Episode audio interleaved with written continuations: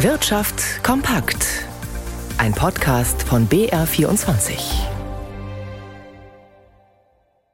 Mit Ralf Schmidberger. Das Leben in einem Pflegeheim ist immens teuer. Und der Anteil, den Bewohner von Pflegeheimen und ihre Angehörigen selbst aufbringen müssen, ist zuletzt deutlich gestiegen. Das zeigen aktuelle Daten des AOK-Bundesverbands. Die Eigenanteile könnten weiter deutlich nach oben gehen, wenn die Politik nicht gegensteuert, warnt jetzt der Kassenverband. Seit September müssen Pflegeeinrichtungen, die vorher weniger als Tariflohn gezahlt haben, die Gehälter ihrer Beschäftigten mindestens bis aufs allgemeine Tarifniveau aufstocken. Einen großen Teil der damit verbundenen Mehrkosten können sich die Pflegeheime von den Bewohnern holen, und das tun sie auch, stellt der AOK-Bundesverband in einer Auswertung von Daten zu Pflegekosten fest. Gleichzeitig treibt die allgemein höhere Teuerungsrate die Kosten für alle Pflegeeinrichtungen nach oben. Diese Entwicklungen haben zur Folge, dass die Eigenanteile in Pflegeheimen zuletzt um 21 Prozent höher lagen als ein Jahr zuvor. Im bundesweiten Schnitt addieren sich die Kosten auf gut 2000 Euro. Bayern liegt mit 1911 Euro im oberen Mittelfeld der Bundesländer. Die frühere Bundesregierung hat zwar dafür gesorgt, dass vor allem Menschen, die länger als ein Jahr in einer Pflegeeinrichtung leben, bei den Eigenanteilen entlastet werden. Doch diese Entlastung sei dabei völlig zu verpuffen, warnt der AOK-Bundesverband.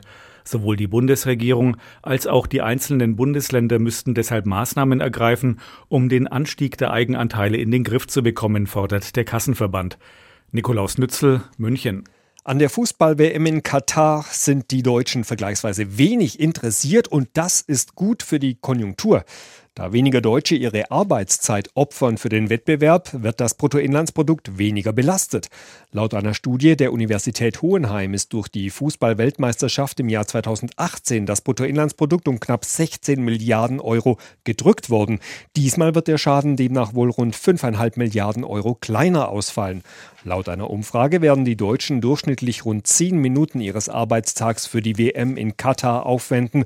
Bei der WM vor vier Jahren waren es 16 Minuten, 2010 sogar fast 30 Minuten.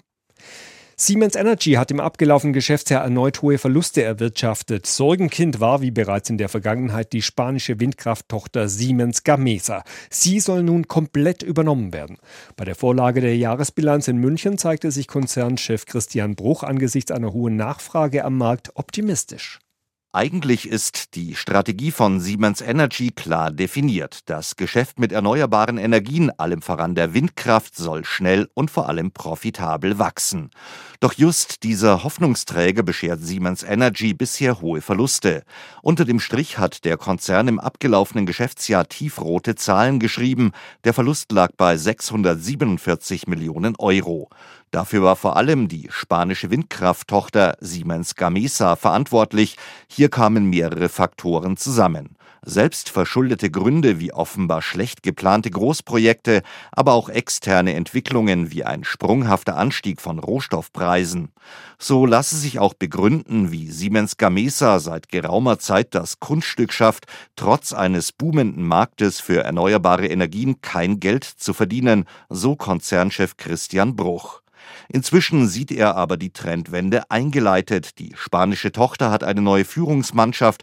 Außerdem will man den übrigen Aktionären ihre Anteile abkaufen und Siemens Gamesa voll in den Konzern integrieren. Zuversichtlich stimme ihn auch der hohe Auftragseingang. Stefan Liener, München.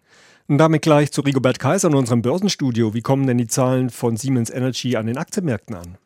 Ja, zweigeteilt muss man da ganz klar sagen. Zunächst war Siemens Energy mit Aufschlägen von fünf Prozent und mehr einer der ganz großen DAX-Gewinner. Doch mittlerweile hat sich hier der Wind schon deutlich gedreht. Ein schönes Beispiel für einen Windradanlagenhersteller. Also der Wind hat sich gedreht, minus 0,5 Prozent. Mittlerweile für die Aktie bei 14,40 Euro. Offenbar hat man in den Büchern mal genauer nachgelesen und dann weiß man eben, dass diese von Herrn Bruch angekündigte Trendwende ja erst in zwei Jahren sich durchsetzen wird und äh, Siemens Energy Energy hat das gleiche Problem, wie es Nordex auch hat. Das Auftragsbuch ist voll, aber es wird trotzdem äh, wenig Gewinn gemacht. A, weil Windradanlagen herzustellen ist eine teure Unternehmung und dann gibt es halt offenbar doch zu viele Anbieter und es gibt einen harten Preiswettbewerb. Die Nordex-Aktie mit einem Plus von 1,5 Prozent. Ansonsten die Börsen mittlerweile schwächer, der DAX minus 1 Prozent und die New Yorker Börsen in New York, der Dow Jones, wenig verändert.